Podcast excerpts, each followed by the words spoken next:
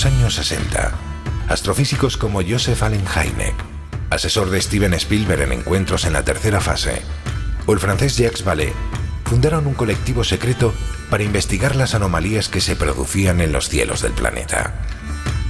La conclusión a la que llegaron es que la ciencia, en muchos casos, no podía explicar lo que estaba sucediendo.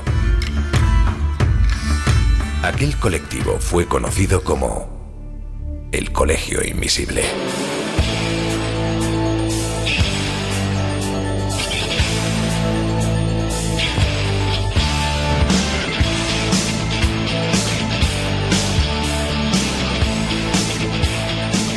El Colegio Invisible, con Lorenzo Fernández Bueno y Laura Falcó en Onda Cero.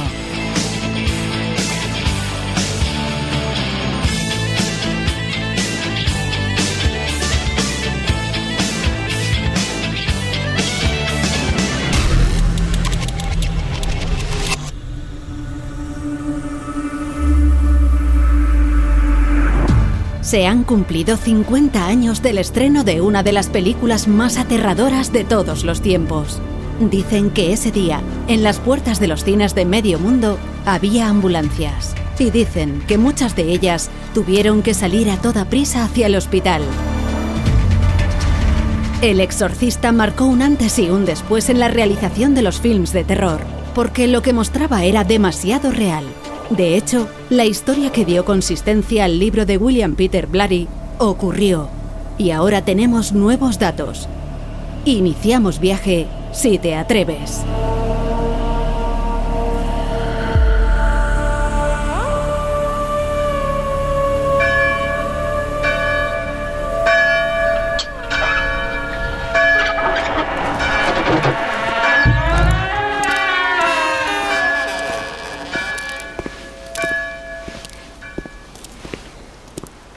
Hola, ¿qué tal? ¿Cómo estáis? Bueno, pues empezamos este programa. Yo creo que en este caso una música va a servir mucho más que mil palabras. Escuchad.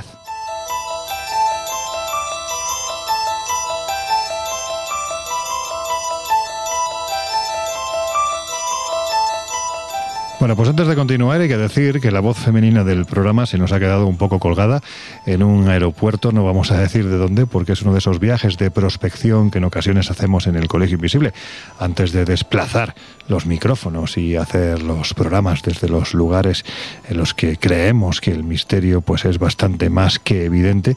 Bueno, pues hay que decir que ese vuelo se ha quedado colgado y hoy a Laura la vamos a tener a través de bueno, una aplicación que más o menos se oye bien, pero lo importante es que esté Laura Falcó. Buenas noches. Aunque no sé si con esta música se puede decir esto. Pues hombre, la verdad es que esta música no deja a nadie indiferente. Y es que hay que decir que El Exorcista, además de ser una de las mejores películas de terror de todos los tiempos, también marcó un antes y un después en la manera de mostrar este tipo de fenómenos en el cine, ¿no? De hecho, la historia real que alimenta este film ha sido uno de los exorcismos más sonados y de mayor repercusión, yo creo, en la historia de los exorcismos. Pues ahora vamos a ir a ello, pero la primera pregunta yo creo que es más que evidente. ¿Qué tiene esta música? ¿Qué tiene esta música que inmediatamente, 50 años después de que sonara por primera vez, a mí por lo menos me sigue generando un cierto estado de ansiedad? Bueno, son músicas las de terror muy bien estudiadas. Saben perfectamente dónde poner las inflexiones, el tipo de sonidos que hay que poner para generar esa sensación de inquietud ¿no? en, eh, en, las personas. Y bueno, como, como toda buena música trabajada para este fin, pues está bien conseguido. Decía William Peter Blatty que si hubiera una fiesta en el infierno, sin duda alguna, la banda sonora sería esta.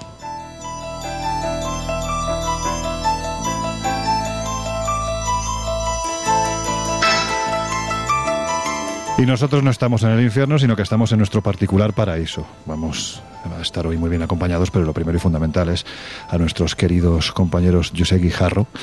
¿Cómo estás? Muy fan de Michael Field y Sí, señor. de este sitio que pone los pelos de punta. No lo hemos dicho, pero estamos en el monasterio de la Balma, que tiene fama de ser un lugar de exorcismos Aquí y se han hecho endemoniados. muchos, se han hecho muchos. Así que, mm, no sé, tengo los pelos de punta. No sé si es por la música, si es por el frío, si es por el lugar o es por vuestra aterradora mirada. Los pelos de la barba. Otros no lo sabes porque no te voy a contar. Bueno, yo te digo que, a ver, no, es que eh, Giuseppe es No, es que tengo pocos arriba, caramba. Tienes poco, pero tenías que haber aprovechado el viaje a Turquía, que ya viste que había ya, mucho... Ya me, lo ha dicho más de uno, ¿eh? Ah, por fin has ido a hacerte el implante. Y digo, sí, el extraterrestre. No, pero tu imagen, esto es como cuando Fernando Jiménez del Oso me preguntaba hace mucho tiempo, oye, Loren, ¿qué te parece si me opero las bolsas de los ojos? Y yo decía, Fernando, es que es como si te quitas la barba, o sea, dejas de ser ese icono. Pues a ti te pasa lo mismo, Josep, no te pongas pelo. Jesús Ortega, ¿cómo andas, amigo? Pues mira, yo ya haciendo números, al próximo viaje a Turquía me voy, me voy yo también. ¿A por implantes? y vuelvo como un salero. Siempre. Siempre hemos dicho que es el, viejo joven del equipo y, en fin, sin duda ninguna, bueno, pues, pues, pues es que lo eres, no solo por la música, sino incluso por la, por la, parte, por la parte física, aunque te conservas muy bien. Oye, estamos hablando de 50 años de esta maravillosa película. Si te parece, vamos a contar algún secretillo de la misma. Por ejemplo, ¿cómo se le ocurre a alguien afrontar un proyecto como este? Pues mira, no voy a dar demasiados detalles en lo que respecta a la historia real porque después la vamos a analizar, pero hay que situarse unos cuantos años del estreno como tal de la película, 1973, por eso ahora precisamente estamos celebrando ese 50 aniversario, en el que William Peter Blatty autor de la novela, luego estará William Friedkin, que es el director de la película. Y del que prácticamente nunca se habla, o sea, es como si de repente no existiese ese hombre. Es verdad, es verdad, porque, porque de alguna forma mm, el, creador de la historia terrorífica no deja de ser Blatty, pero bueno, tenemos a los, a los Williams. Y tenemos a, a, Peter Blatty, que era un joven eh, seminarista, él estaba cursando la, la carrera religiosa, su objetivo era como tal convertirse en sacerdote la abandona, entre otras cosas, bueno, pues por motivos profesionales, y sus primeros guiones, sus primeros trabajos, sorprendentemente, era un creador, era un guionista de comedias, que dices tú, ostras, como un creador de comedias de repente... De la risa al terror, ¿no? Se pasa al terror y crea, lo que estamos diciendo, una de las bueno, obras se suele decir que los extremos se tocan, o sea, que en ese sentido... Y nosotros No, y fíjate, perdona, Berto Romero lo ha demostrado hace muy poquito tiempo con la serie del otro lado, donde vemos que hay efectivamente cierto terror con esa parte de, humor que sin duda alguna tiene este personaje, claro.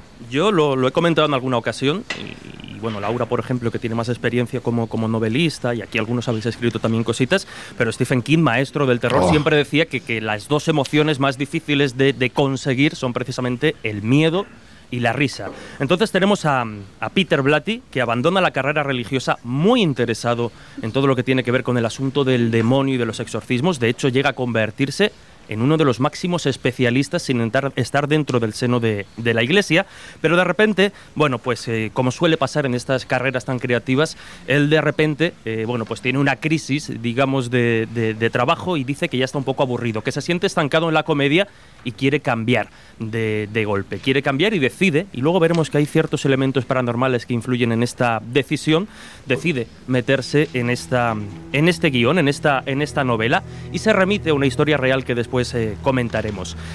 Él, eh, en principio, no sabía muy bien si escribir directamente el, libreto, el guion definitivo para el cine o convertirlo en, novela y después dar el salto. Finalmente se decide por la novela. A la novela se le da una cancha enorme en programas de, de televisión, se convierte inmediatamente en un bestseller y rápidamente, pues esa novela que ya estaba siendo un poco preparada para guion, es comprada por los estudios y empieza la producción hasta cierto punto maldita, luego veremos detalles de esta, de esta película, que como estamos comentando no solo está inspirado en un caso real, sino que también genera determinados fenómenos una vez que ya se empieza el, el mm. rodaje. E inmediatamente, desde el primer momento, la película en cierto modo no inaugura, pero sí sigue la corriente de determinado cine satánico, porque teníamos ya películas como eh, La semilla del diablo. No sé si la profecía ahora me bailan las cifras es anterior o posterior. Sin duda alguna lo que está claro es que eh, el proyecto ya estaba en la mente de, Hollywood, por lo tanto se sabía. Exacto, y lo tenemos dentro de ese contexto que entre comienzos de la década de los 70 y, bueno, pues unos cuantos años después vemos una serie de películas mm. muy vinculadas a la figura del diablo que eh, marcan una época. Y además con la particularidad de que eh, la, la, película del exorcista introduce un elemento que también es muy importante en la trama, tan importante como que es el desencadenante de todo, que es la tabla Ouija. Hmm. Y de hecho, eh, aunque luego podremos entrar a, debatir y a comentar curiosidades, eh, toda o gran parte de la imaginería que a día de hoy reviste ese mal llamado juego de la Ouija viene precisamente de la película del exorcista, porque es tal el impacto que genera en la sociedad que cambia, que dinamita, digamos, el, tejido social. Yo siempre pongo un ejemplo muy gráfico. Eh, pasa con la película Tiburón años después, a nadie le daba excesivo miedo ir a la playa hasta, que, hasta que ve Tiburón y de repente empezamos a temer. O por ejemplo con la ducha en Psicosis. La ducha como tal nunca había sido un escenario terrorífico hasta que Hitchcock... Bueno, la cortina, ¿no? Quizás más bien. el cine como modelador de creencias, que es algo fascinante, porque realmente tiene un poder extraordinario en la sociedad. Y cómo se nota que Jesús hoy disfruta como un con el sí, sí, sí, sí. ¿Cómo, has dicho? Un gorrino en el barro. Gorrino, gorrino en el barro. Ah, sí. Pues sí, pues ¿para qué nos vamos a engañar? Bueno, pues eh, es cierto que, esta película marca un antes y un después y además es una pregunta que, lanzo ¿no? a, los, a los tres, porque es cierto que en esa época, como está diciendo Jesús, hay más películas vinculados, vinculadas ¿no? a este personaje, al demonio, pero no genera. La profecía es del 76. Fíjate, todavía es posterior al, al exorcista. Pero quiero decir, o sea, tenemos la profecía, tenemos eh, la semilla del diablo, que son unas cintas potentes, ¿no? Y además muy creíbles, pero sin embargo no se llega ni se llegará al impacto que genera el exorcista en el público. ¿Por qué? Porque el demonio es el mismo. sí, pero no es la manera de mostrarlo. Es decir, una cosa es eh, que una, una persona poseída, o sea, la posibilidad de que ese mal entre dentro de uno, de una persona, ver que es tan fácil o que parece tan fácil que el mal pueda instaurarse en un cuerpo de un adolescente, de un niño, que es lo más, quizás lo más sagrado o lo más eh, inocente que puedas imaginarte, yo creo que es lo que más desestabiliza. Eso sí me convence. La primera parte no, porque desde luego en la semilla del diablo, vamos, más adentro no entra el mal. Es que, se queda embarazada. no, y hay que decir también que, que en este caso Blatty eh, juega magistralmente con los actores, sometiéndolos a una situación de estrés que después derivará en, vamos a ver luego si es leyenda o no, en toda una serie de, de acontecimientos. Pero, por ejemplo, se utilizaron congeladores para tener a 40 grados bajo cero a la pobre niña que estaba solamente con el camisón, de manera que el frío era real. O la, o la clásica anécdota de que llegó a disparar algunas ocasiones en el plató precisamente para, bueno, pues para meter el miedo y la tensión en el cuerpo a los, a los actores. O los tirones que se pegaban, no, recuerdo ahora el nombre de, la actriz que hace de, la madre de, Linda Blair, de Reagan, pero claro, en esos movimientos bestias en los que los muebles y las personas se desplazan por la, por la sala, hubo a llegó a haber lesiones precisamente de la eh, eh, brutalidad. esa, que esa mujer que es Ellen Barstein resultó que eh, estaba atada en un arnés que se rompió de verdad, se hizo daño de verdad y los gritos son reales. Blatty utilizó los gritos de, reales de una lesión auténtica eh, en el film. Claro, ahora todos estos protocolos quizá a día de hoy no, serían posibles, pero en aquel entonces generaron ese caldo de cultivo. Eh, Laura, ¿querías comentar? Pensemos también que a diferencia de la semilla del diablo, las imágenes, la caracterización de la niña es realmente de lo más espeluznante. O sea, tú en la semilla del diablo tienes una historia, como dices tú, también de una cierta posesión, pero no ves esas imágenes tan bestias, tan crudas, tan, eh, tan impactantes. ¡Esa! De esos personajes, ¿no? Que además ya pues prácticamente quedan condenados a lo largo de su trayectoria profesional a ser recordados por ese papel, porque creo que Linda Blair poquito más hizo después de, del Exorcista. Poquito más, eh, y de hecho ahora con este reboot que se está realizando de la saga, precisamente coincidiendo con el aniversario, y no es como tal spoiler de la nueva película, El, Exorcisma, el Exorcista Creyente, que de hecho está planteada como una trilogía, vuelven las actrices originales, entre ellas Linda Blair, que como decías, más allá de algunos papeles secundarios u otras cuestiones, no, no llegó a tener ¿no? el, papel y el protagonismo que, le dio Estas palabras que trae Jesús, ¿verdad? Reboot. A mí me suena como a un erupto, ¿no? es muy millennial esto, muy millennial. Oye, que estamos hablando de las cosas que ocurrieron alrededor de la película y parece también, Josep, que, El Exorcista se ha ganado, como tantas otras, ¿no? Poltergeist, eh, la propia Semilla del Diablo, tantas otras se han ganado fama de malditas por lo que ocurrió alrededor de las mismas, ¿no? En este caso, una fama más que merecida, porque apenas comenzó el rodaje, el 14 de agosto de 1972, pues eh, empezaron a escucharse ruidos extraños y algunos técnicos aseguraban haber visto sombras furtivas. Ya desde el set, y ya que hablábamos antes de eh, la madre de, Linda Blair, eh, pues ella se negó a seguir filmando porque tenía un, un fragmento de texto que decía creo en el diablo. Y y bueno, eh, ella estaba convencida que decir aquello podía traer consecuencias. Yo no lo diría. Por si acaso, por si acaso eh, le suprimieron la, frase la actriz retomó las escenas y fue entonces cuando sucedió ese episodio al que antes aludíamos. Cayó con violencia y se utilizaron precisamente sus gritos de dolor auténticos en eh, la película. Pero es que... Eh, Optimizar recursos, Más allá de que eh, Blatty intentaba tranquilizar a los actores diciendo pues que todo era su gestión, que era fruto del clima, de los decorados, de la ambientación, en definitiva, del papel que estaban desarrollando, lo cierto es que desde el principio Mm, empezaron los rumores de que el film estaba maldito. De hecho, días antes de que se iniciara el rodaje, se incendió el decorado que representaba la casa de la niña poseída. Y murieron tres operarios en ese incendio. Las llamas lo devoraron todo, salvo el, eh, set eh, en el que eh, estaba la habitación de la niña, en la que se iba a hacer el exorcismo. ¿Casualidad? Bueno, cada uno lo pensará. De hecho, las pericias eh, otorgaron en este caso no al diablo el incendio, no la, realización del incendio, sino un cortocircuito provocado por una paloma. Pero muchos actores empezaron a presignarse a partir de aquel. ¿Qué pasó con la paloma? Pues que acabó, acabó chicharrada, claro, como no podría ser de otra manera. El incendio aplazó el, el, inicio de la filmación seis semanas. Parecía que el mal momento quedaba atrás, pero al segundo día Max von Sydow, eh, que debía interpretar al padre Lancaster, pidió permiso para ausentarse porque su hermano había fallecido. Días después, Linda Blair, la protagonista, también faltó porque su abuelo había muerto. Los personajes que eh, encarnados por Jack McGowan lo, voy a decir, ¿eh? Jack McGowran y Vasily Maliaros, eh, que en la película morían. Menos mal que no te ha tocado a Laura. En la vida real eh, no llegaron al estreno. Ambos murieron en la postproducción. Uno de los técnicos fue asesinado y el vigilante nocturno que custodiaba el estudio fue encontrado también sin vida. La muerte también rozó a Jason Miller, otro de los protagonistas. De hecho, su hijo tuvo un, estuvo, vamos, un gravísimo accidente en moto eh, y, fue pues eh, el, tema este, ¿no? La muerte seguiría persiguiéndoles eh, mucho tiempo después. De hecho, en 1979, el actor Paul Bateson, que tenía una pequeña aparición en El Exorcista, fue condenado por el asesinato a un crítico de cine.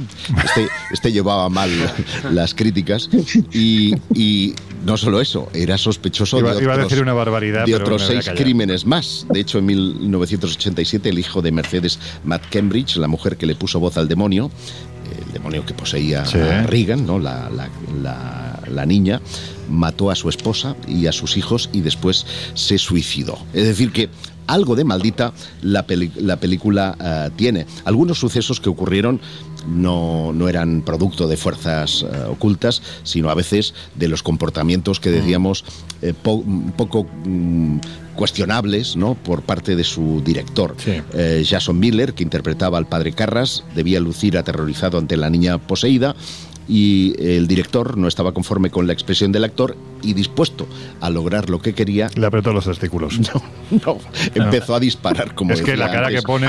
empezó a disparar. y la cara de pánico. que te están apretando ahí bien. Como puedes imaginarte, era real. Durante las grabaciones se cayeron focos, desaparecieron cintas que tenían escenas grabadas y, sobre todo, mucha sugestión que. Eh, que los actores escucharan ruidos, pasos, voces y que los objetos pues se esfumaran, en su gestión o no.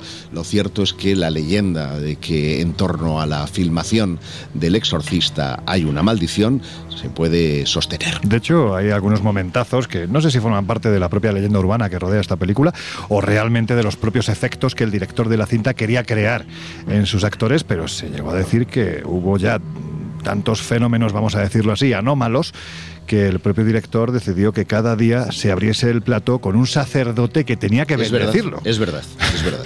en fin, si es que no se puede jugar con ciertas cosas. Pero vamos al, al, previo Jesús, porque hay que decir que antes incluso de que el exorcista fuera ni, tan siquiera un proyecto en la mente de Peter Blatty, él también cuenta en las crónicas que tuvo algún tipo de fenómeno extraño en su vida, ¿no? Sí, como hemos señalado antes, eh, no podemos olvidar que, Peter Blatty era bueno, pues una persona de profundas eh, convicciones eh, religiosas, al margen de que abandonase la, vida o la trayectoria religiosa. Y lo cierto es que sí, existen varios eh, fenómenos extraños que él interpretó como, como paranormales y que incluso tienen pues una bueno, consecuencia directa también en la, en la obra, en la novela.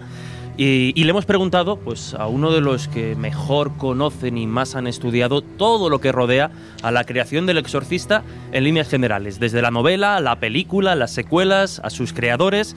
Él es Luis Martínez Vallés, es creador y director del podcast Luces en el Horizonte y autor del libro El poder de Cristo te obliga, de hmm. Dilatando Mentes Editorial.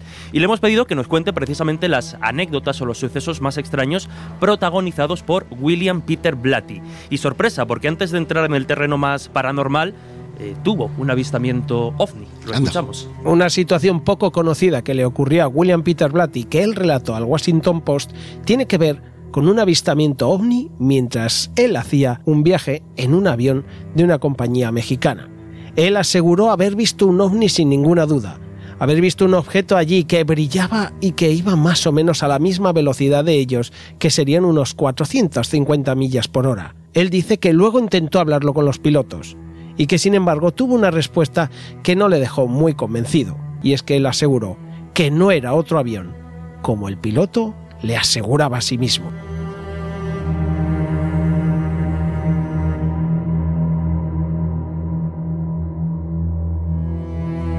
Bueno, pues parece que quería racionalizar el asunto, ¿no? sí, sí, como anécdota curiosa está está bien, es divertida ¿no? y complementa precisamente a un personaje que nos, que nos fascina. Pero, por ejemplo, un fenómeno eh, bueno, que podemos interpretar o que él desde luego lo interpretó como, como paranormal y extraño, eh, tiene que ver con su madre ya fallecida y precisamente con esas dudas que él tenía al inicio de si directamente plantear esta historia en un guion cinematográfico de primeras o crear una novela y después trabajar con ese material ya para adaptarla al cine. Y como digo, una especie de, suceso extraño fue el que, el que le dio la, la, nota definitiva. De forma asombrosa, William Peter Blatty asegura que fue su madre fallecida la que le convenció de no llevar la historia del exorcista directamente a un guion y convertirla primero en una novela. Y es que en la cabaña del lago Tahoe, donde él estaba luchando con la historia para saber qué hacer con ella, asegura que fue al meterse en la sauna cuando le ocurrió algo realmente asombroso.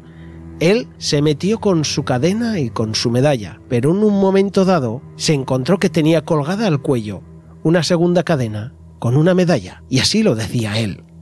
La segunda fue una medalla cobriza de la Inmaculada Concepción vieja y desgastada, exactamente como la que tenía mi madre siempre llevada alrededor del cuello. Hasta el día de hoy no hay explicación de cómo la medalla podría haber llegado allí. Estaba solo, así que alguien no podría haberla puesto mientras estaba dormido. Supe al instante que mi madre estaba tratando de decirme que estaba en el camino correcto para volver a escribir el libro.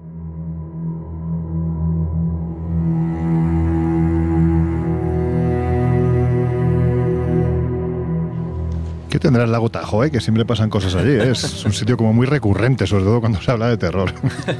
Fíjate que eh, lo que describe lo que describe es precisamente lo que en parapsicología se denomina un aporte, la aparición mm. súbita, inesperada de un objeto que en este caso es significativo para, para Blatty porque se corresponde con la medalla mm. de, de, su madre, con lo cual ella le entiende que hay una intervención del más allá.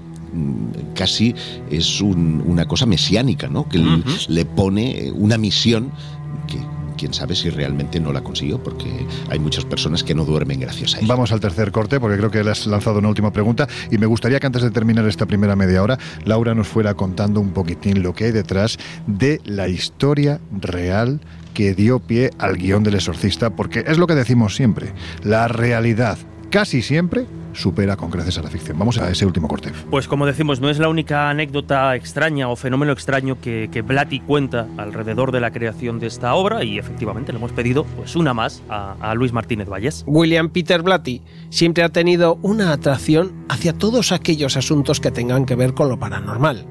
Cuando él estaba investigando ciertas cuestiones alrededor de lo que sucedía en El Exorcista con la tabla Ouija, él decidió intentar establecer algún tipo de contacto llegó a valorar eh, ciertos mensajes en los que él creía reconocer palabras a las que les faltaban en algunas ocasiones las vocales, pero él creyó tener un tipo de comunicación. Asimismo, en otro momento, cuando estaba escribiendo Legión, llegó a experimentar con psicofonías y con grabaciones intentando buscar respuestas. Él mismo decía, a riesgo de sonar como un hombre que debería ser recluido en un lugar agradable y tranquilo donde no se puedan encontrar instrumentos afilados, permítame asegurarle que estoy muy seguro de la existencia de un plano espiritual que coexiste justo al lado del nuestro. Es solo parte de la realidad ordinaria. Ninguno de nosotros está por completo solo. Esto puede ser más difícil para los fantasmas que para nosotros. Una vez, cuando estaba grabando estas voces en mi casa en Greenwich, Connecticut, Escuché al reproducir la cinta una voz femenina que de forma muy clara decía, esto es aburrido, me voy a la casa de Paul Newman. La casa de Newman estaba cerca de Westport. Qué suerte, qué suerte tenía, ¿no? Sí, te iba a decir, mira, oye, puestos a elegir. Bueno, pues sí da la sensación de, que había varios elementos no vinculados a esto del misterio. Pues la Ouija, por ejemplo, ¿no? Aparece también en la vida de, Peter Blatty, los ovnis, en fin, un hombre como muy, muy cercano, ¿no? A todo esto. Sí, y, sobre todo porque, claro, normalmente la, versión que, tenemos, la que ha visto todo el mundo, es precisamente la película. Pero si uno profundiza en las páginas de la novela, ve infinitas mm. referencias al mundo de la parapsicología, a nombres reales de investigadores reales, a fenómenos que no aparecen en la peli por cuestión de tiempo, pero sí en las páginas. O sea que, bueno, eso está ahí.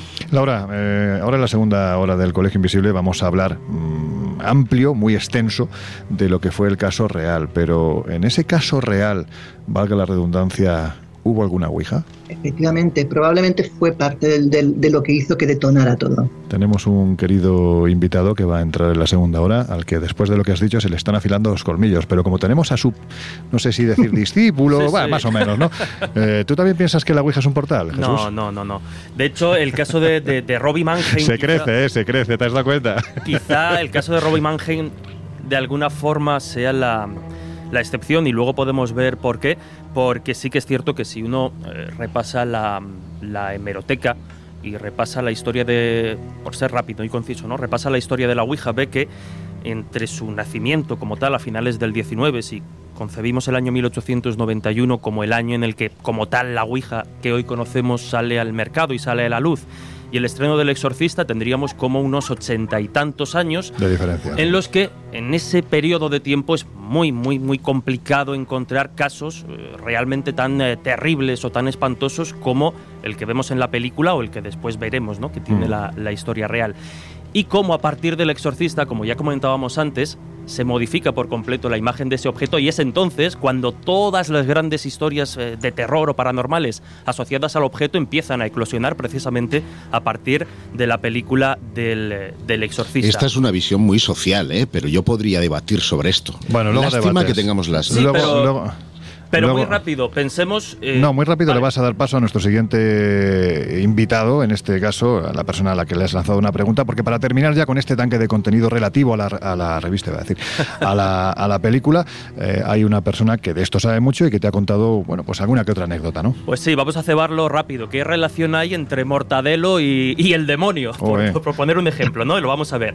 Él es, vamos a escuchar a, a, Víctor eh, Ladrón, él es representante de artistas, y un auténtico friki de todo lo que tiene que ver con el, con el exorcista. De hecho, al pedirle este audio fue entre otras cosas porque hace muy muy poquito se ha gastado una pasta en comprar un guion original de la película firmado por Linda Blair para que nos hagamos una idea de cuál es su pasión y obsesión por la peli. Y claro, conoce anécdotas muy muy divertidas. Pues vamos a escuchar a uno de nuestros invisibles favoritos que sabemos que está ahí al otro lado de estos micrófonos, el representante de artistas, Víctor Ladrón de Guevara. Víctor Ramírez es el doblador que dobla a Burke Dennings, el que hace de, director en, la película. Este personaje borrachín que, como digo, hace de, de director.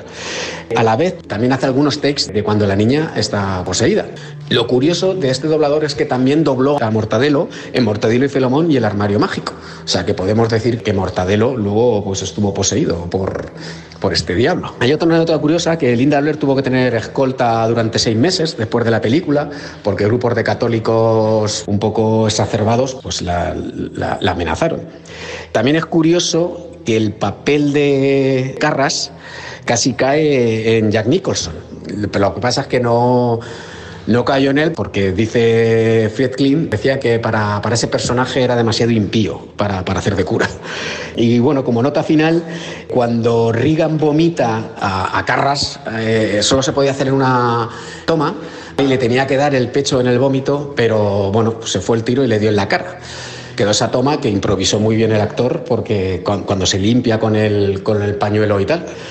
Y como último, la foto icónica del exorcista, de, cuando sale Max von Sydow, sale del, coche y se coge el sombrero, está basada en un cuadro de, de René Magritte.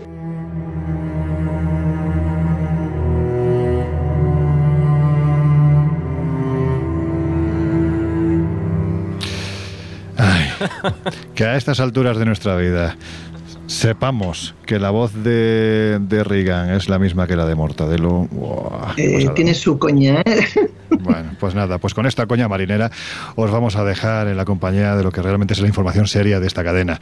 Os dejamos con nuestros compañeros de los servicios informativos de Onda Cero Radio. Volvemos enseguida. Estáis en el Colegio Invisible. It's a long way to the finish line. Got a hard road ahead. Stand in my way is gonna wish they were dead. Cause I'm gonna take knocks in the rain. Any luck's gonna keep me from this door. En unos minutos volvemos a abrir las puertas del Colegio Invisible en Onda Cero. I'm gonna light like fire. I'm coming down like rain. I'm gonna break down barriers.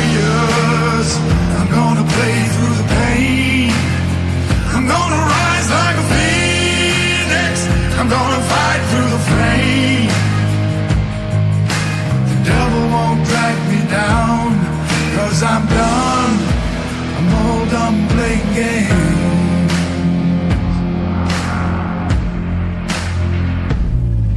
I don't know when the job will be done and the way isn't clear. Gotta stand against what I know's wrong, gotta face all my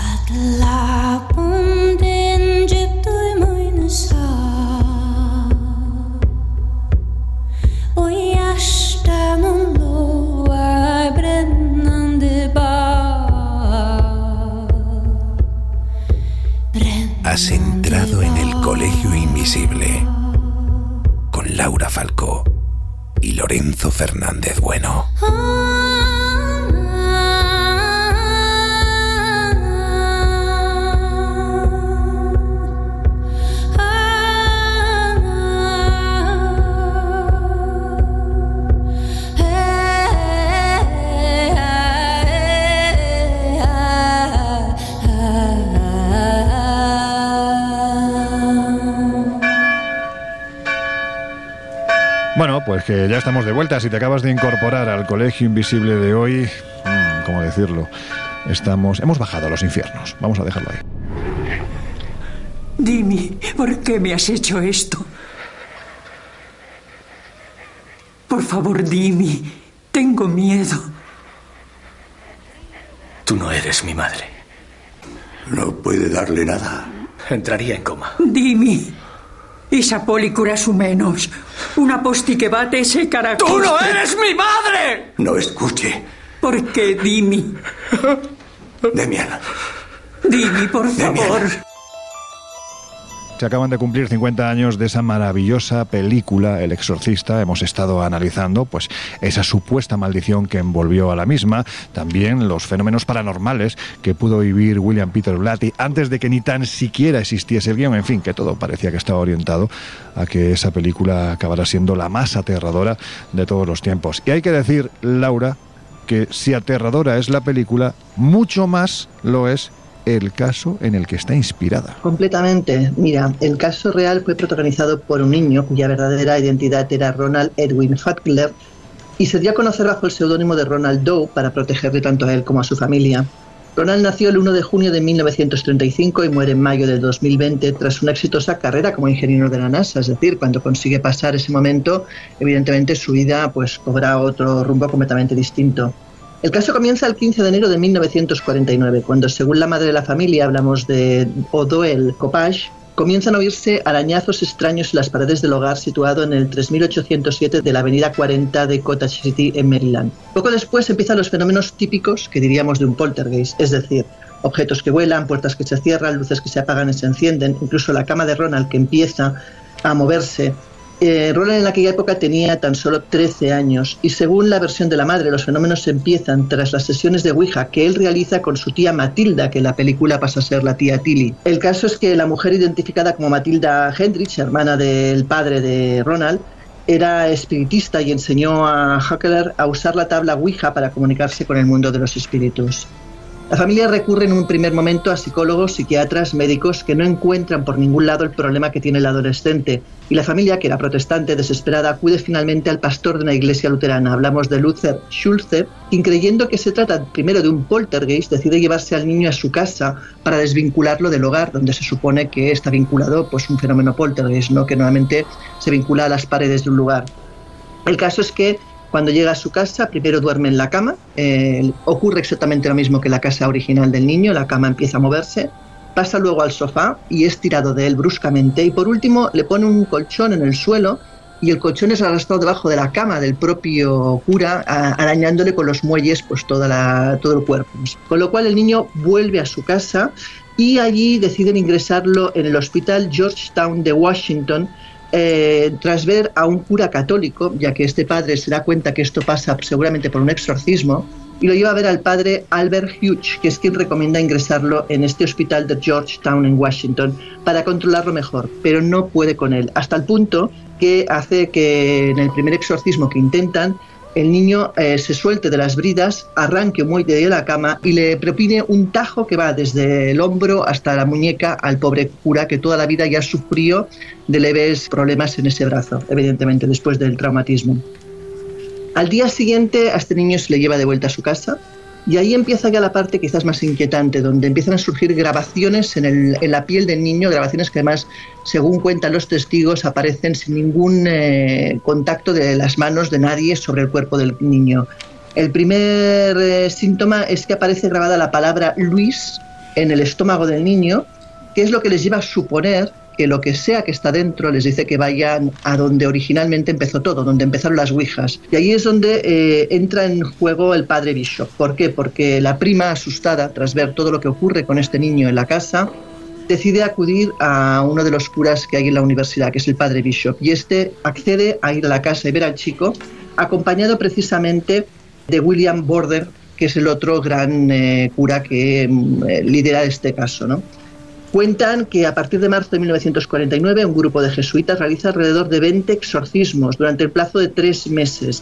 En ellos estuvieron, como decíamos, William Borden, eh, Walter Halloran, el padre Hughes y el padre Raymond Bishop, que fue quien narró parte de lo vivido en un diario, eh, que pasó luego a ser un libro, denominado Case Study by Jesuit Priests, y donde se habla pues, de todos los fenómenos paranormales que ocurren y que acontecen durante el exorcismo.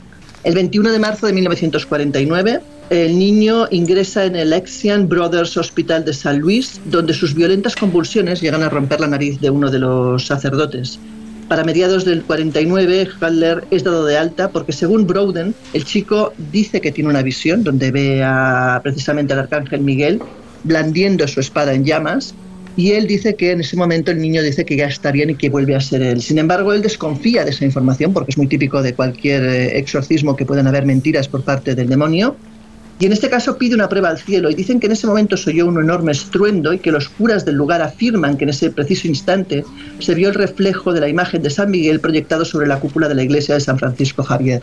Y eso, según cuentan, fue ya el convencimiento absoluto de que el niño había vuelto a ser él, ¿no? Cuentan que en 1978, cuando iban a proceder a derribar la, la psiquiátrica de, precisamente de ese hospital, los obreros hallan en una habitación la copia del libro que escribió Bishop y esto es lo que permite que la película vea la luz y que también la historia se conozca a nivel público.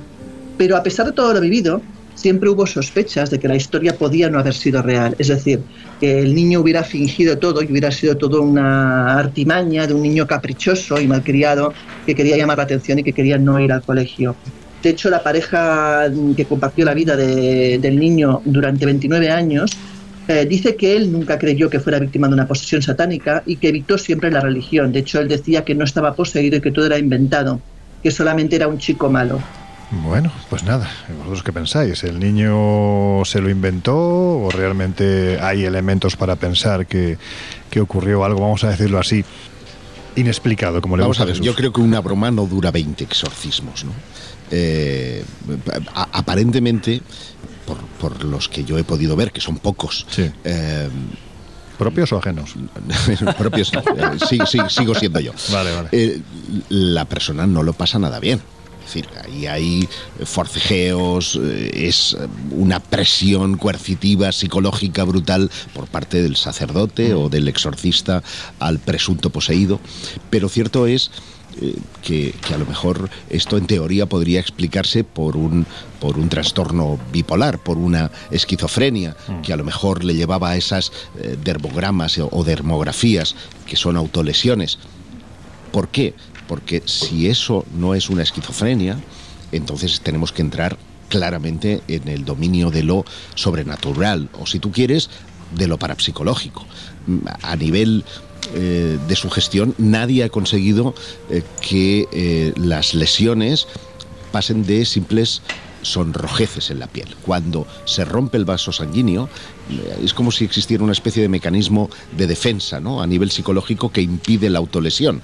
Y sin embargo, cuando esa dermografía está expresando mm, una inteligencia, porque está creando un nombre, Luis, ¿no?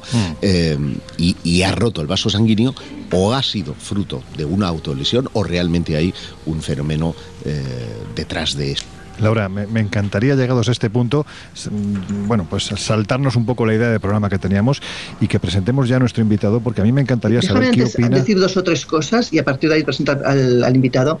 Eh, para mí dos o tres cosas que desestiman el que pudiera ser toda una invención. Otra cosa es que fuera una exageración, ¿no?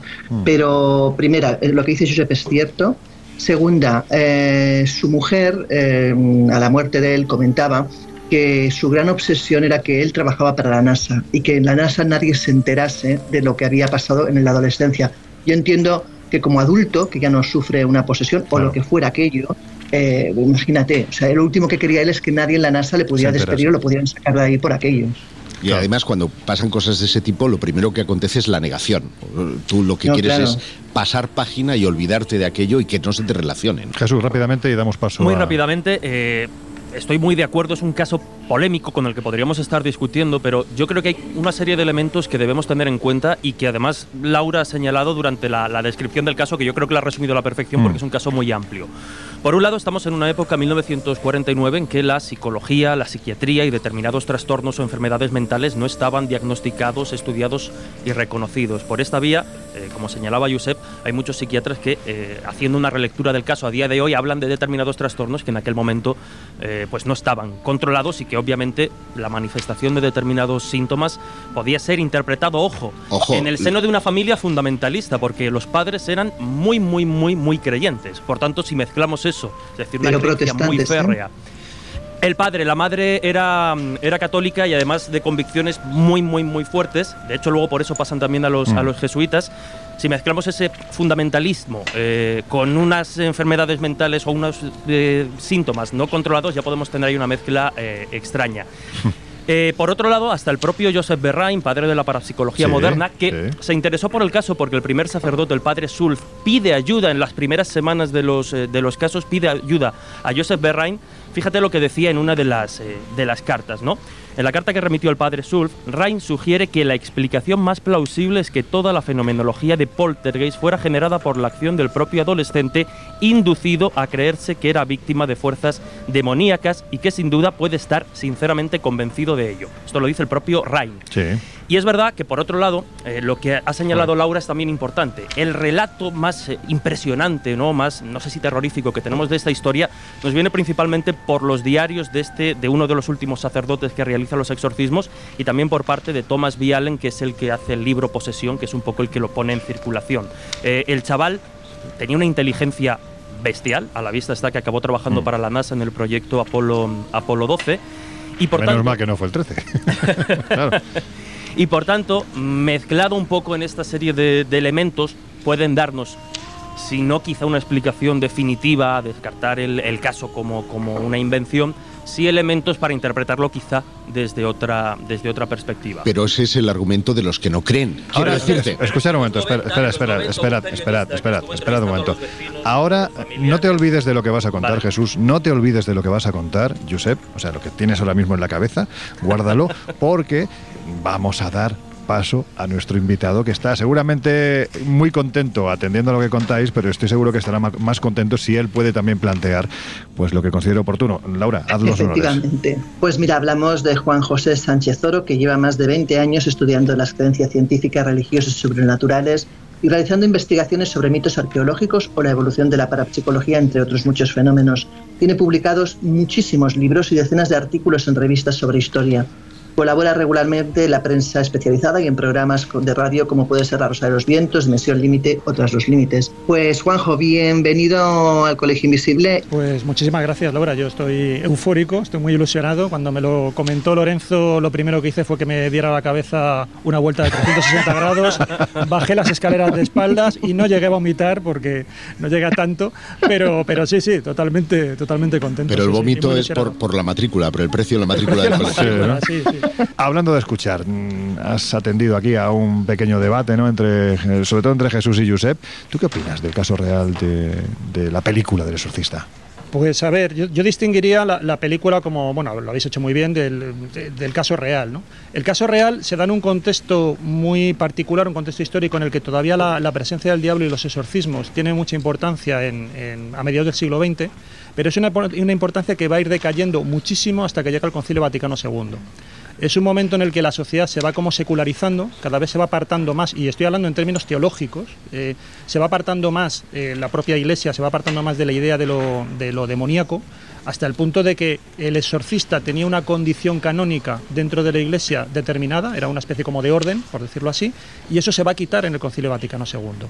Incluso va a desaparecer prácticamente la figura del diablo como un ser que tortura, y se va a hablar de que el infierno realmente es un tormento del alma, entonces, todo esto se va desactivando, es un proceso como de secularización, es un proceso en el que la Iglesia trata de acercarse a las nuevas generaciones y eso también va a, va a hacer pensar que la gente se está, o sea, que, que la Iglesia está volviendo de izquierdas. Por eso va a haber luego una serie de, de reacción tradicionalista. Aquí lo vivimos claramente con el Palmar de Troya, que Sí. es una reacción al Concilio. Vaticano II. Menuda reacción. Y la película también entraría dentro de esta especie de agenda política que lo que hace es buscar otra vez que se, que se reactive un poco la idea tradicional, que luego esto va, va... Eso es lo que se llama también en Estados Unidos el rearme moral. Venimos de la época del, hip, del hipismo, del liberalismo, y entonces tratan de que se considera que hay una degeneración de la sociedad que es producto del abandono de las buenas costumbres y en la propia película lo veis, es un poco familias desestructuradas, o sea, es la propia idea de la madre que tiene que sacar adelante a la hija, el padre está ausente, eh, hay también, son como yo lo veo como que realmente eh, son los infiernos personales de cada uno, porque son los todos los protagonistas tienen su propio infierno personal. El padre tiene el problema con la madre, el ingreso que tiene terapéutico, que también habla de una sociedad que está rompiendo la familia tradicional. Todo eso se refleja ahí. Incluso si os acordáis al principio, hay una especie de la película que están rodando, es como una manifestación también de jóvenes protestando en la universidad. Sí. Y también la, la madre hace papel como de contención, de que hay que protestar de otra manera. Entonces hay muchas claves que demuestran que es una, poli- una película que tiene ese contenido conservador y que también seguramente pues parte de la sociedad lo coge muy bien. Es más, comentabas tú antes que la semilla del diablo, eh, la semilla del diablo fue condenada por la iglesia, el exorcista no. Fíjate. Entonces ahí se ve cómo hasta qué punto había una cierta sintonía lo cual no indica que luego pues eh, Linda Blair fuera también marcada popularmente o señalada, pero no fue mal vista porque suponía un rearme teológico, daba una enseñanza muy clara, el sacerdocio quedaba muy bien hasta el punto de que se sacrifica por liberar el, por quitar el mal a una, a una niña, ¿no? Entonces, es, es, muy interesante. Por eso yo separaría el contexto en el que se hace ese primer caso, que tenemos una información hasta donde yo no lo conozco también como vosotros, pero sé que hay una información muy dispersa. Luego también, como decía Josep, ah, hubo una relectura muy escéptica también, entonces, bueno, pues ahí ya entran un poco los prejuicios de cada cual. Pero sí que un poco este marco de cómo ha ido evolucionando la cosa es muy interesante, porque después de esto vino también lo que fue todo el pánico satánico de Estados Unidos. Mm y es interesante, yo creo que hacer un poco esta lectura de cómo también se ha ido modulando la presencia del diablo en, en, en finales del siglo XX de una manera muy particular, ¿no? Y ahora ya tenemos una eclosión con todo lo que es también el mercado religioso, los nuevos cultos, eh, el, el, evangelismo y tal, ¿no? el movimiento pentecostal que seguía haciendo exorcismos. Entonces es interesante ver ese, ese cambio. El rearme también conservador con Juan Pablo II, mm. que centrifugó mucho de estas posturas que trataban de apartar un poco el diablo de la, de la fe popular, ¿no? Y querían que se gestionara de otra manera. Josep, tú querías... Bueno, sí. acordaos de lo que queríais comentar sí, antes. Sí, eh, por cierto, Josep, siete. ¿Siete qué? Siete toses ya. Eh, voy, voy a, este año voy a contar todas las toses que vas a, a, a regalarnos. Eh, ¿Siete? En el programa. Lleva siete ya. Desde que hemos empezado. Y son cuatro Cuando programas. lleves 15 estás castigado un programa sin venir. Sí, todo lo que termine en cinco le vamos a. Eh, vale. Exacto. A regalar una cosita. Bueno, pues por seguir con, con el debate, porque me parece muy interesante ese contexto social que nos dibuja precisamente Juanjo. Pero, ¿cómo interpretar desde el punto de vista científico estos sucesos aparentemente paranormales mm. o sobrenaturales, porque tienen una vinculación o con Dios o con el diablo, cuando en el marco de la ciencia. Evidentemente la ciencia no cree. ¿Y qué va a decir? Pues va a decir lo lógico, lo normal, lo racional, que se trata de una enfermedad mental, que los fenómenos no son eh, creados, sino que los ha creado ese, ese niño, ese joven. Por, consiguiente, toda lectura racional es sesgada. ¿Por qué? Porque no hay creencia, no se puede creer. Y hay cosas a las que la ciencia no puede llegar. A la espiritualidad la ciencia no puede llegar. La ciencia no puede saber el, pe el peso específico de un beso, en qué consiste el amor. Podrá hablar de formulaciones químicas, podrá hablar de endorfinas, podrá hablar de mil cosas, pero no podrá entrar en el mundo de lo espiritual. Porque para eso se necesitan otros ojos, que no son los físicos, sino que son los ojos del alma. A mí me parece que, tiene, yo creo que la única manera de, de, ver si realmente estamos ante algo extraño es cuando entramos, como decía Josep, en el terreno de lo paranormal. Es decir, cuando veamos que la persona poseída pues manifiesta algún tipo de fenómeno que desafía a la ciencia. Estamos ya hablando de, de levitación o algo por esto. ¿Por qué digo esto? Ahora, aunque tenemos, yo sí que creo que la mayoría de estos trastornos eh, primero deben ser contemplados desde el punto de vista psiquiátrico, ¿no? porque tenemos ahora mismo un bagaje brutal de casos de, que, te, que, permiten gestionarlo terapéuticamente. Es decir, y aunque, pero de todas formas, aunque pudiéramos explicarlo al 100% desde el punto de vista de la ciencia, la teología ha demostrado a lo largo de la historia que tiene una capacidad de supervivencia como cuando tú tienes un patito de goma en la bañera y lo tratas de meter al fondo, siempre sale a flote. Eh, nosotros hace no mucho tiempo, Jesús y yo estuvimos cenando con dos exorcistas, uno luterano y otro católico. Porque como no tenemos amigos, pues. Exacto. Bueno, aquel de los amigos extraños. Gente... Aquel de los amigos extraños es Josep, que cada vez que hace una fiesta parece el conde San Germain y no sé qué más. Entonces, eh, ahí se hablaron de muchas cosas y estuvimos, por ejemplo, para mí me parece que es muy interesante afrontar este tipo de fenómenos desde el punto de vista comparado con otras culturas, porque nos permite ver eh, cómo es la posesión en otros sitios y, y, nos pone un poco al espejo de nuestras creencias y nos hace, nos puede descolocar. Pero, por ejemplo, hay un argumento que se maneja en teología y es que, claro, el diablo tiene una capacidad de presencia brutal, es decir, la propia el Evangelio te puede decir que se puede disfrazar de ángel de luz y eso ha permitido que, por ejemplo, muchas apariciones marianas se descarten porque son triquiñuelas del diablo. Entonces, ¿por qué digo que va a sobrevivir siempre la creencia y por mucho que la ciencia avance? Porque en un momento dado, y esto me lo dijo, nos lo dijo también uno de estos exorcistas, el diablo se puede disfrazar de enfermedad mental. Entonces, si oh. se puede disfrazar de enfermedad mental, aunque tú detectes la enfermedad mental, te va a dar lo mismo. Claro. Porque siempre puedes decir que la causa primera que provoca el trastorno es el diablo. Luego ya es irrefutable, nunca lo vas a poder descartar y va a sobrevivir siempre en el universo de nuestras creencias. ¿Y ante esto qué se dice? Yo. No, eh, pero es que tiene toda la razón. El Ah, argumento es, es muy, muy sólido, como el propio argumento, que ya que citabas a, a un luterano, que me imagino que es eh, nuestro querido amigo Manuel Acuña, él dice que el, el mejor ardid del diablo es que se le niegue a sí mismo. De manera que, claro, eh, si tú niegas al diablo, en realidad tiene todo el campo abierto para poder manifestarse en las mil maneras culturales en la contracultura, en, en el rock, en eh, la televisión, en todo el comportamiento pecaminoso, porque en el fondo vas a decir, ¿cómo va a ser el diablo esto? Es, es cosa de lo. Jesús, eh, rápidamente, así damos paso a otra Muy, muy parte del programa que yo creo que es interesante, sobre todo en el marco en el que estamos, que bueno, lo ha comentado Josep al principio, estamos ni más ni menos que en el Santuario de la Balma, que es un sitio donde hasta prácticamente el año 36-37, cada vez que llegaba la romería, el primer sábado, primer fin de semana de septiembre, pues aquí venía gente, bueno, pues seguramente en un porcentaje elevadísimo, con algún tipo de trastorno mental que era identificado pues como la presencia del diablo dentro de ese cuerpo. Bueno, pues alguien dice lo que estaba comentando Juanjo, es decir, ese trastorno mental también estaba manipulado por el diablo. Bueno, pues que cada, cada uno crea lo que quiera, pero aquí se dieron escenas terribles. Eh, Jesús, comenta. Muy rápidamente me, me corrijo, porque antes he dado un dato falso, Mm. tardo muy poquito. Hay que decir que. eh, Hombre, equivocado, más que falso. Robbie, Fake- fake news, fake news. Robbie Mannheim eh, era, era hijo único.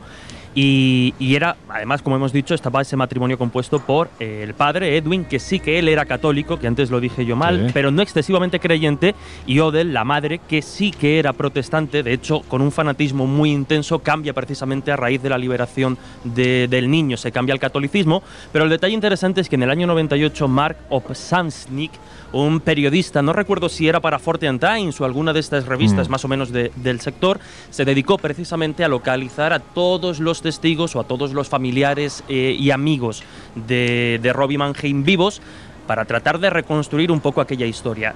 Y se arrojan a la luz a raíz de aquella investigación en la que habló con vecinos, eh, con primos, con familiares, se arrojan detalles interesantes. Por un lado, lo que hemos dicho, que, por decirlo suavemente, este niño era un eh, cabroncete.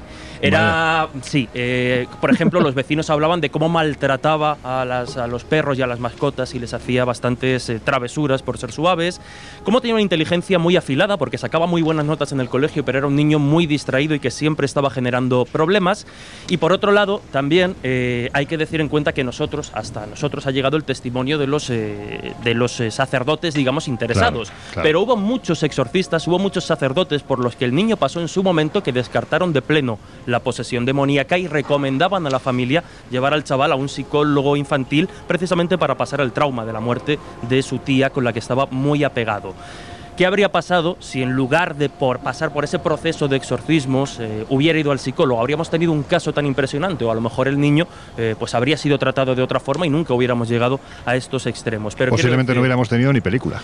Probablemente, pero a lo que voy con esto es que tengamos en cuenta pues ese contexto que hemos estado comentando, ¿no? Un contexto eh, de, de religiosidad muy muy firme y muy fanática con un chaval en plena adolescencia con todo lo que supone y además con una pérdida importante. Y además, en muchos documentales, la gente que conocía a este chico afirma que, que él eh, estaba continuamente desafiando al padre. O sea, la relación padre-hijo era muy mala y, y él una de las, maneras, de las maneras que tenía era precisamente desafiarle porque la madre le consentía todo. Entonces, pues ahí también puede haber parte de la ecuación. Y luego ya como último detalle anecdótico, gracioso, cuando hablamos de, de los vómitos, sí que decían, y esto lo decían los amigos de la infancia, que el chaval se había especializado en, en- en escupir, en hacer escupitajos con una puntería súper fina. Entonces, ¿En bueno, en un momento dado... Maravilla. En un momento dado él sí que habría acertado en el pecho. Bueno, si se le hubiera podía haber presentado a ese concurso de lanzamiento de huesos Claro. de aceituna que algún político importante en este país en su momento ganó, con título de ingeniero incluso. Bueno, pues en fin. Eh, la cuestión es que estamos hablando de una religiosidad extrema, unas creencias que llevan a pensar que una persona pueda estar poseído ni más ni menos que por el demonio. Y casi siempre lo asociamos pues a nuestro occidente católico, apostólico, romano, pero no. La figura del demonio y la figura del exorcismo también la contemplamos o se contempla en otras religiones. Bueno, te diré que hace apenas siete días la Guardia Civil detenía en Tánger Sí. a un matrimonio de origen francés, mm, de etnia magrebí, que quería asesinar a su propio hijo menor de edad porque estaba eh, poseído por esos jinns, por esos genios del Islam. Eh, esas cosas siguen sucediendo en 2024. Ojo, ¿eh? Juanjo, ¿cómo se dibuja el mal, el demonio en el Islam? Bueno, en el Islam el protagonista, pues lo ha comentado Josep, es el jinn. El- todo lo que sería un poco la cosmovisión que tienen así sobrenatural está fundamentada, se parece bastante a la católica porque al fin y al cabo compartimos eh, un poco la secuencia del judaísmo, el cristianismo y el islam. Y, resulta que eh, lo que tenemos es, por un lado están los ángeles que viven en el cielo, están los demonios que viven en el infierno y luego están los seres humanos ahí en medio. Pero hay un elemento añadido que son estos jinn. Esto nosotros no lo tenemos dentro de lo que es el marco cristiano. Estos jinn son los genios, los genios de la lámpara de Aladino, para entendernos, y son unos seres que, que ya existían en época preislámica, antes de que el profeta Mahoma llegara. Eran unos seres que los podemos equiparar a los duendes traviesos que tenemos un poco en el folclore popular, porque realmente tienen una condición, a veces pueden ser benevolentes, te pueden ayudar y a veces no, pueden ser traviesos.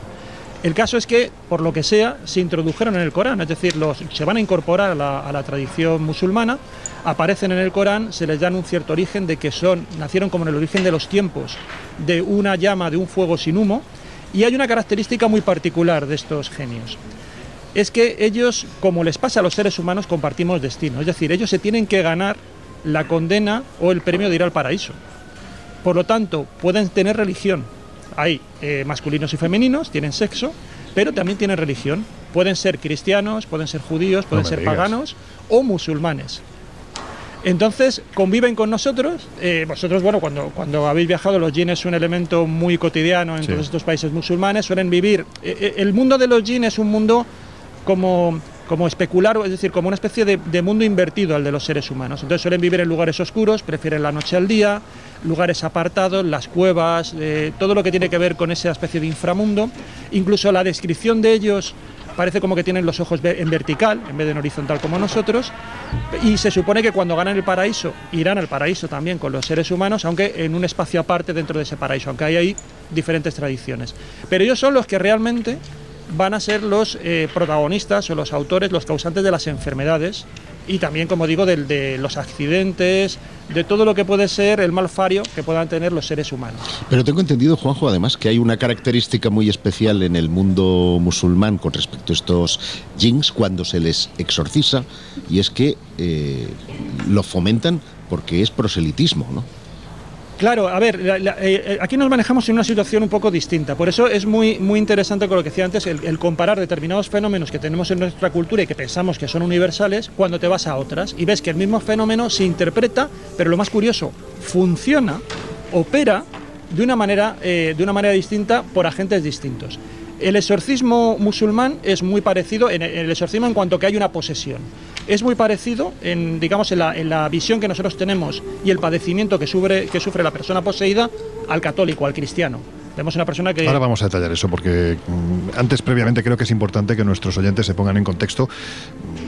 Mm, Yo tengo el recuerdo, fíjate, cuando estuvimos viajando por Argelia, el, el conductor que llevábamos, cada vez que pasaba un túnel, se paraba y ponía, eh, había un montoncito de piedras y colocaba una piedra encima de las que ya había y era una forma de, bueno, él decía que era por los jeans, ¿no? Para que no se le colgaran en- y hubiera algún tipo de problema. Laura, querías preguntarle algo a Juanjo, ¿verdad? No, yo quería preguntarle a Juanjo, eh, sobre todo, que nos explique un poco más detalladamente cómo se manifiesta, cómo interactúan con los humanos y qué experiencias tienen los humanos cuando se encuentran con este tipo de criaturas. Bueno, pues fíjate, la interacción puede ser tan intensa que hasta que te puedes casar con un jin. Anda. Entonces hay matrimonios, hay jurisprudencia con respecto a, lo- a los jin, esto existe hoy en día. ¿eh? Eh, hay jurisprudencia de cómo, de luego a quiénes pasarían los, eh, los bienes y hay y en casos de poligamia donde tú puedes tener mm, una mujer, una esposa humana y sin embargo también una esposa jin. O sea, Pero ¿y cuando se produce la boda, allí quién se presenta? no, la, la idea es que tú tienes como, como todo el, el contacto más o menos con estos jinn pueden ser durante el día a través de ruidos, de, de sincronicidades, digamos, de señales que tú interpretas como que el jinn está ahí presente. El contacto más intenso se produce en los sueños y aquí recuperamos la figura también muy dentro de nuestro marco cristiano de los incubos y los sucubos, que son también esta idea de que podemos tener actos sexuales que normalmente suelen ser en, eh, por esa, esa fenomenología onírica, donde realmente tú entras en contacto con ellos. Entonces, hay un tema que incluso, claro, comentan que un jin puede embarazar a un humano, lo cual también puede servir como excusa para embarazos.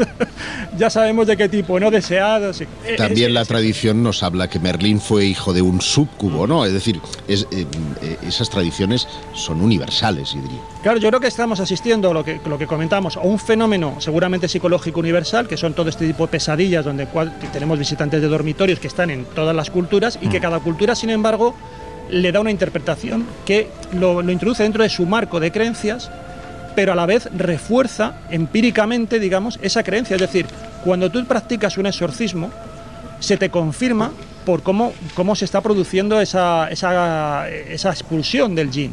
Y eso lo que hace es que refuerza además el sistema de creencias de la persona. Y creo que cuando comentabais aquí un exorcismo católico o cristiano en general, refuerza el marco de creencias de esos creyentes, porque realmente la persona poseída responde al rito del exorcismo. Se identifica el, el demonio cuando le pregunta el exorcista, habla con él, parlamenta con él, reacciona de manera adversa a, a los elementos sagrados y entonces eso, claro, demuestra que efectivamente tienes una entidad que está hablando el lenguaje del cristianismo. Pues aquí tienes lo mismo. Ya que, ya que dices eso, a mí siempre me ha llamado la atención, en el contexto de la iglesia evangélica, por qué los poseídos guardan cola para que les exorcisen. Es, la- es ¿Para la qué? Para que les. Exorcicen. Acabas de hacerte un rajoy, Un ¿eh? rajoy. El diablo Bueno, es, por es hombre, pues idiota, porque, ¿no? porque son educados y se ponen en fila, no van ahí a capón para que le saquen el demonio. Hay gente No, no, que son educados. que es el demonio el que, o sea, eh, aparentemente es el demonio el que hace fila para que le saquen del cuerpo, ¿no? Sí, bueno, en fin. Ahora iremos a cómo, se, cómo sería, nos vas a detallar un poco más adelante cómo es un exorcismo dentro del Islam, pero ¿quién, quién es el que oficia esta ceremonia? Bueno, ahí está la figura del, del faquí, que sería un poco el, experto en hacer esto, y luego la forma que tiene de, oficiarla. Hay muchos, como el yin es un elemento, como vemos, que comparte el mismo plano eh, de manera invisible, aunque se le puede oír, en principio se le puede sentir, pero prácticamente no se le puede ver, eh, salvo ocasiones excepcionales. Pues eh, es un elemento cotidiano, entonces lo que aunque el faquí es el especialista para tratar de expulsarlo, luego cada cual puede utilizar elementos en el día a día para tratar de, de eliminarlos. ¿no? Por ejemplo, se supone que tienen miedo al fuego. Eh, el faquí en un momento dado, en uno de los procesos que puede hacer de exorcismo, hablamos antes de vomitar, lo que hace es que puede coger agua caliente y echarla sobre, expulsarla por la boca y echarla sobre, sí, sí, sobre la persona poseída, ¿no? Porque se supone que los jeans tienen mucho miedo al calor. De hecho, cuando se produce la- recitar determinadas partes, determinados versos del Corán, eh, las azoras o suras, que tienen que ver con el tema del humo, del fuego, que les saludan, eso también parece que les espanta bastante, igual que determinados ver- versículos de- del Evangelio, pues también sirven para expulsar a los demonios. Por eso digo que la, la parafernalia, digamos, la puesta en escena es muy parecida, lo que pasa es que estamos ante un ser que ya digo, no es el diablo, sino que son los jeans. Entonces, claro, esto genera determinados dilemas teológicos y justo en la cena que, que- que os comentaba antes que estuvimos, yo se lo planteé, porque claro, ¿qué es lo que existe entonces? ¿Existe el demonio o existen los jeans?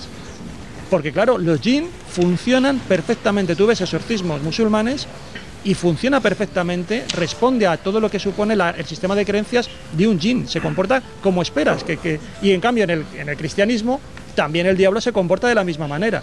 Entonces, los dos no pueden existir. Claro. Porque si no, claro, si existen los jinn, cuestionas la, La cosmovisión de- claro. cristiana. Y si existe el diablo, también estás cuestionando la Y musulmana. Juanjo, ¿no puede ser que al final las dos figuras sean lo mismo? ¿Con diferentes yo no nombres? Yo no tengo ningún problema en aceptarlo. El problema es, claro, desde el punto de vista No, no, que ellos no lo porque, aceptan, claro, pero uno- que yo al final, claro, ya mi, mi sensación es que al final en las diferentes religiones estamos poniendo diferentes etiquetas a lo mismo, probablemente.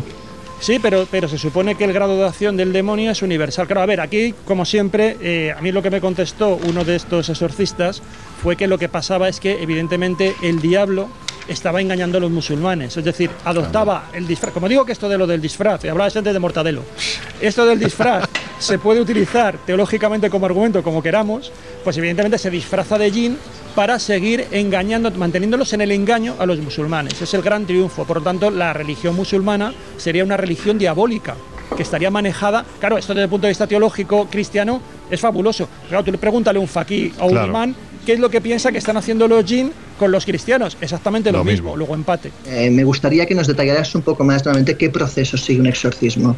Es decir, qué pasos lógicos tiene. Pues fijaros, esto es una, una característica que yo digo que es la de las que hace, hace pensar, porque nosotros sabemos perfectamente por toda esta industria audiovisual ¿no? y de cómo funciona el exorcismo cristiano o católico, eh, más concreto, que consiste en que tú ti- identificas al demonio, peleas con él y al final, bueno, pues consigues expulsarlo por la fuerza de la palabra sagrada y una serie de ritos que, realizas.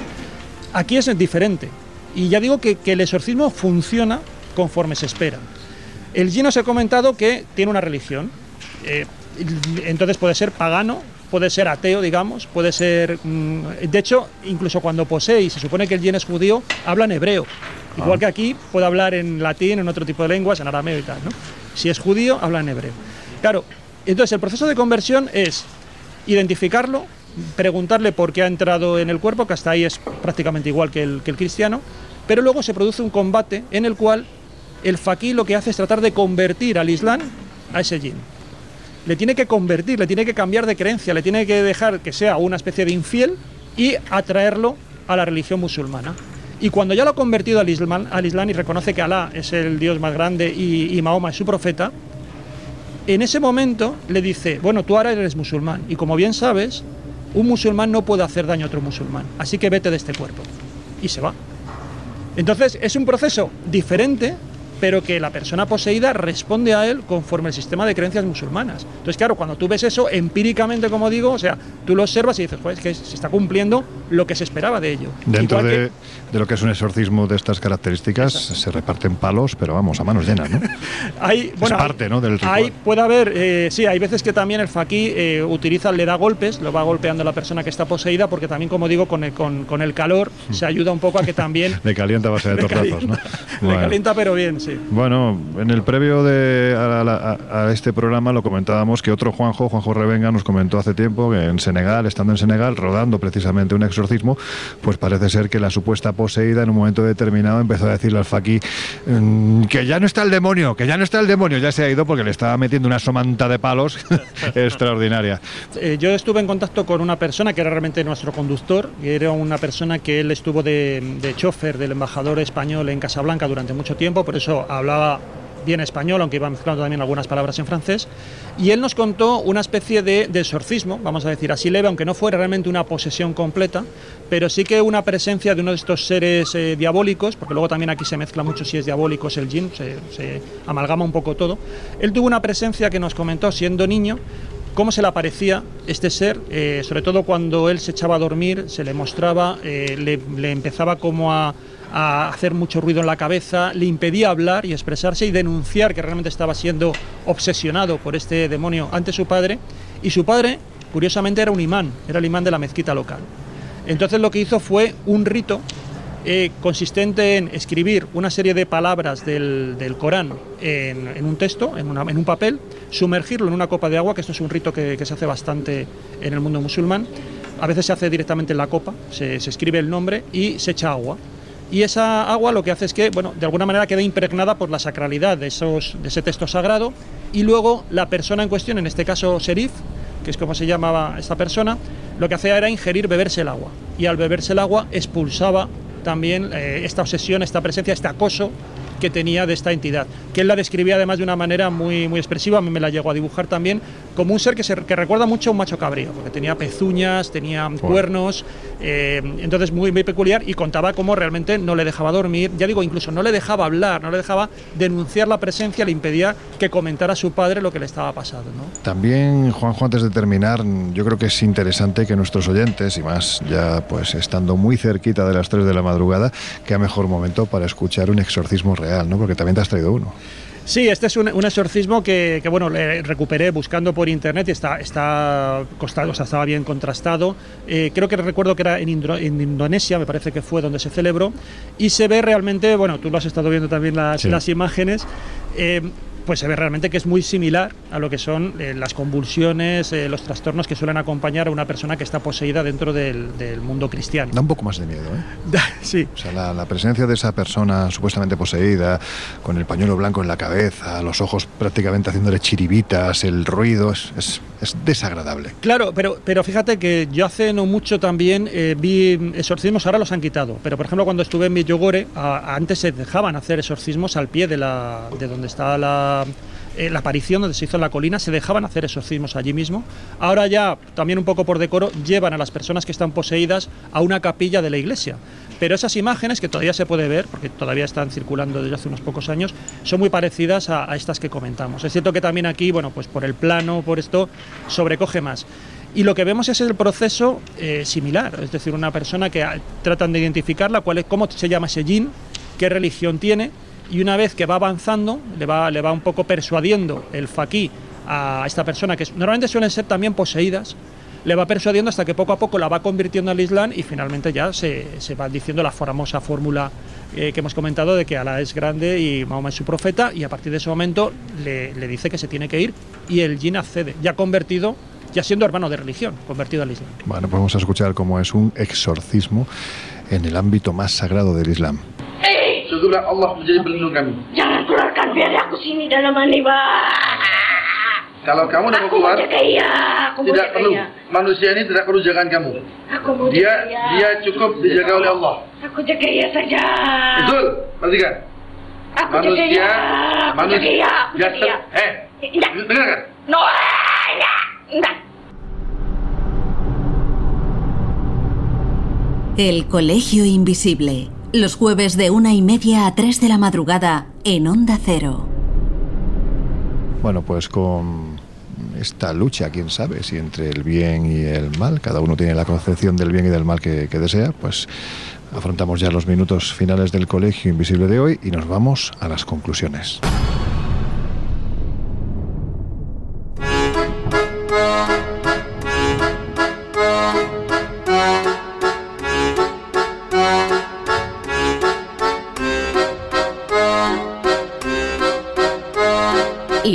Así solo ocurren en el Colegio Invisible.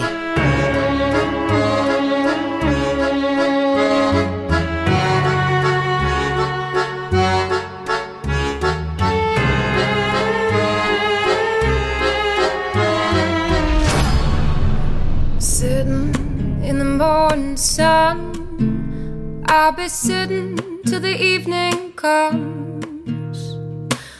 the ships in. Y aquí la pregunta yo creo que es muy clara. Vamos a... Es que además es muy divertido porque hoy hay una carga escéptica muy interesante en el, en el Colegio Invisible, por lo tanto se establece... Está también- igualada, un tan- 50%. Bueno, no sé si la pelea es entre el bien y el mal, aquí también habría que dilucidar cuál es el bien y cuál es el mal, siempre desde luego el bien es el conocimiento, sea ¿Lo de la-? Laura y yo somos el bien, claramente. Bien, lo dudas, o sea, vamos. Bueno, pues yo creo que, que la pregunta es, es muy clara, ¿no? Estamos atendiendo a diferentes exorcismos en diferentes religiones. Mm, ¿Se produce algo ajeno al cuerpo humano cuando eh, se llevan a cabo estos exorcismos? Es decir, la posesión demoníaca, vamos a decirlo claramente, la posesión demoníaca en el ámbito que sea, sea el Islam, sea el cristianismo católico o cualquier otro cristianismo, desde vuestro punto de vista, ¿corresponde a una enfermedad mental o hay ocasiones, por pequeñas que sean, que podemos estar hablando de algo externo, se llame como se llame? A ver, yo creo que si tenemos en cuenta que los criterios que utilizan la Iglesia y supongo que el Islam también para determinar que una cosa necesita un exor- una persona necesita un exorcismo, que son bastante estrictos y además son bastante atípicos, no son cosas que un cuerpo humano o una persona suele realizar y son difíciles. Hombre, algo tiene que haber, porque incluso en un caso médico de esquizofrenia o de enfermedad de enfermedad mental eh, la xenoglosia no entra en ese cómputo, eh, no entra las levitaciones. O sea, hay ciertos fenómenos que se producen durante una posesión que difícilmente se pueden explicar desde el ámbito médico. Y ahí es donde queda ese porcentaje, quizás pequeño, pero ese porcentaje de casos realmente inexplicables. Josep. Pues lo ha dicho muy bien eh, Laura. Eh, el- la gran masa de casos de exorcismo es evidente que obedecen a, problemas psiquiátricos. Esto es innegable. Pero hay casos en los que convergen eh, multitud de fenómenos que estudia la parapsicología. Citaba eh, Laura la xenoglosia como eh, esa capacidad de hablar idiomas desconocidos para la persona que está experimentando la posesión. Como esa el- es la parte más amable de una posesión. Joder, ya me gustaría el- aprender idiomas sin necesidad de... como el sansonismo, como pueden ser los dermo. El sansonismo es la capacidad, la fuerza, ¿no? De, Mm. de tener una fuerza extraordinaria, eh, como puede ser también los dermogramas a los que hemos hecho alusión, o muchos otros fenómenos que entran ya dentro de, de, aspectos como pueden ser los descensos de temperatura, etcétera, Mm. que manifiesta muy bien la película, no son abarcables desde todos en conjunto, desde eh, la óptica psiquiátrica. Por lo tanto, yo dejo la puerta abierta a una ma- manifestación. Que sea el diablo, eso ya es otra historia. Jesús. Bueno, mm, yo en este caso, en este caso no antropólogos, psicólogos y psiquiatras como tal. De hecho, mucha gente se pregunta cómo un ritual tan bestia como y tan anacrónico como el exorcismo sigue presente ¿no? en las diferentes religiones y sigue presente en la actualidad, porque no olvidemos, aquí desde luego daría casi para otro programa, ¿no? No olvidemos que fuera de la literatura, fuera del cine, fuera del interés al margen de la religiosidad, de los fenómenos que pueden manifestarse en una supuesta posesión, muchas veces, eh, como hemos comentado antes, esta clase de rituales eh, en un ambiente fundamentalista con un chaval con una enfermedad mental muchas veces acaban en, muertes o acaban en abusos por parte de determinados eh, personajes. Entonces, muchas veces detrás de esas posesiones y del uso del ritual del exorcismo se, con- se esconden eh, intenciones mucho más oscuras casi casi que, que la existencia de- del propio diablo. Yendo a, a fenómenos concretos como los que bueno, pues se asocian a esta clase de posesiones, sansonismo, glosolalia o, o xenoglosia, que son fenómenos distintos, pero bueno, la glosolalia sería hablar que nada que no tiene sentido. Le acaba de poseer el... Pero Eso lo puede hacer Pero bueno. cualquiera, pero eso no es El paranormal. método, el método Vaughan. a lo de- que Oye, a mí sí me poseen ya, pero y me saco el B1 de inglés, casi ¿Verdad? que, Claro, que venga claro. el diablo a mí. Oye, no, de verdad, yo os propongo a ti, a Loren, que estáis que tan de ansiosos de, de poder aprender idiomas, oye, que os propongáis para, para que os posean y así tenemos un exorcismo en Sí, sí, directo. mañana Academia del. Infierno. Mañana Venga. hago una, una- No, pero es verdad que yendo en, en líneas generales y por hacer una conclusión general, yo casi que me iría por la corriente más psicológica y psiquiátrica fuera o dentro de según qué contextos. Luego hay casos concretos que probablemente sí podríamos entrar a discutir, oye, pues qué, qué- qué fenómeno puede salir de, de la norma. Bueno, pues lo que está claro es que está muy presente, pues si no me equivoco, y me- corregirá aquí mi amigo Juanjo, creo que la televisión vaticana tiene un programa de muchísimo éxito que se llamaba De Retro, ¿Ah, con lo sí? cual sí, sí, sí, sí, sí. Bueno, venga, Juanjo, tú cierras esta ronda de conclusiones. Pues yo tengo una, una cosa muy clara y otra no, una parte muy clara y otra no. Tengo muy claro que yo no me creo que la causa de estos fenómenos sea una entidad, llamémosle jin, llamémosle eh, demonio. Los jin, por ejemplo, comentabas antes esos ritos que hacen cuando viajas por ahí, Mm. es muy parecido a los, eh, los alusas, ¿no? Me parece que Sí, se llaman, que, sí. que en, otro, en otro contexto, en el contexto americano, pero lo mismo, también entrar en determinado sitio, excavar incluso siendo arqueólogo en determinado sitio, tienes que hacer una serie de ritos, ¿no? Para complacer, los pagos, exacto, ¿no? para complacer a esos dueños que son los que realmente tutelan ese lugar. Entonces eso existe en muchos lugares y son muy parecidos. Entonces yo no, no creo en, en- en esto, eh, que actúen como tales, porque creo que son productos culturales y la historia nos lo puede explicar cómo se ha ido gestando, construyendo estas figuras. Pero luego hay la otra parte de cuando nos encontramos con estos fenómenos, para mí el hecho diferencial es eso que comentábamos, si realmente hay una serie de, de sucesos que son paranormales y que desafían lo que conocemos. Entonces eso eh, sí que tiene interés, eso sí que entraña, y lo mismo nos ocurre con las FMs y tal. Hay cosas que se pueden explicar hasta donde sabemos y luego hay, pues en las FMs, el- la deslocalización de la conciencia o la capacidad de, de saber cosas que ocurren a otros kilómetros. Eso es lo que marca para mí la diferencia, ¿no? Y ahí es donde, en ese umbral es donde nos quedamos. Por cierto, ¿habéis sido todos bautizados? Sí.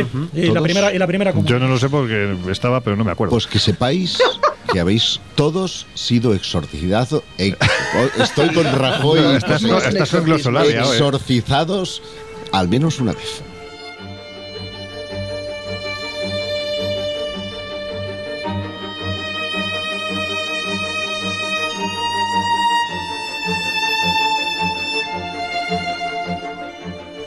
Bueno, Josep, venga, tienes eh, 50 segundos para contarnos qué es lo que está por venir en los próximos eh, meses.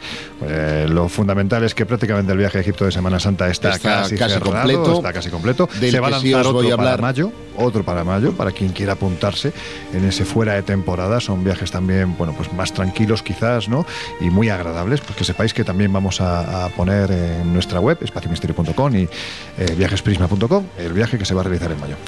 Pero efectivamente quedan aún muy poquitas plazas para el Escape Room que tendrá lugar el día 9 el- de febrero en Ávila y que La semana que viene. Por eso digo que es que quedan muy poquitos días y merece la pena que nuestros oyentes lo disfruten. Y el día 24 también de febrero tenemos ese evento en Madrid llamado Contactos con el Más Allá que nos va a poner precisamente valga la redundancia, en contacto con ese mundo espiritual, porque vamos a tener mediums, vamos a tener eh, doctores, tanto de línea escéptica como de línea creyente, que analizan las experiencias cercanas a la muerte y los fenómenos de conciencia en Madrid. Y los ovnis también van Y a los sobrevolar están el mes de abril. sobrevolando el mes de marzo, Ah, marzo, fíjate, el día dentro 9 de marzo en eh, Madrid también. Así que no dejéis de visitar viajesprisma.com donde tenéis información actualizada. Y también en espaciomisterio.com.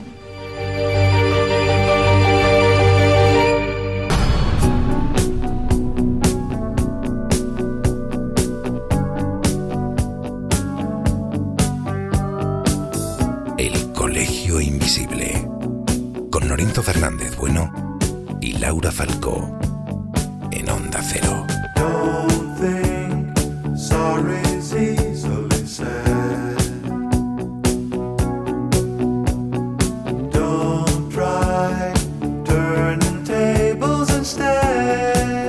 Pues nada, me da mucha pena. A mí cuando suena esta música, mira que me gusta, ¿eh? Los ojos en el cielo, Eyes in the Sky, de- del gran Alan Parson.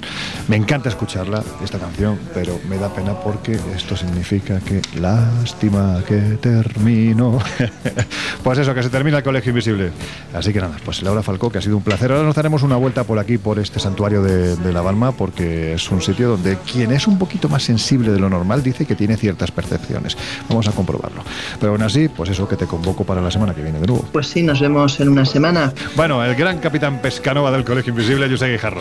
Pues hasta la próxima más. semana, dentro de siete días nos escuchamos. Y el Dragón Invisible mañana a partir de las 12 de la noche en Radio Castilla-La Mancha, la mirada más simpática a ese mundo escéptico que propone casi siempre, digo por lo de simpática, nuestro querido Jesús Ortega.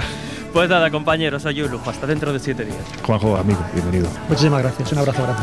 Y a vosotros os dejamos ya la compañía de nuestros queridísimos compañeros de No Sonoras. Hasta entonces, por favor, sed muy, pero que muy felices.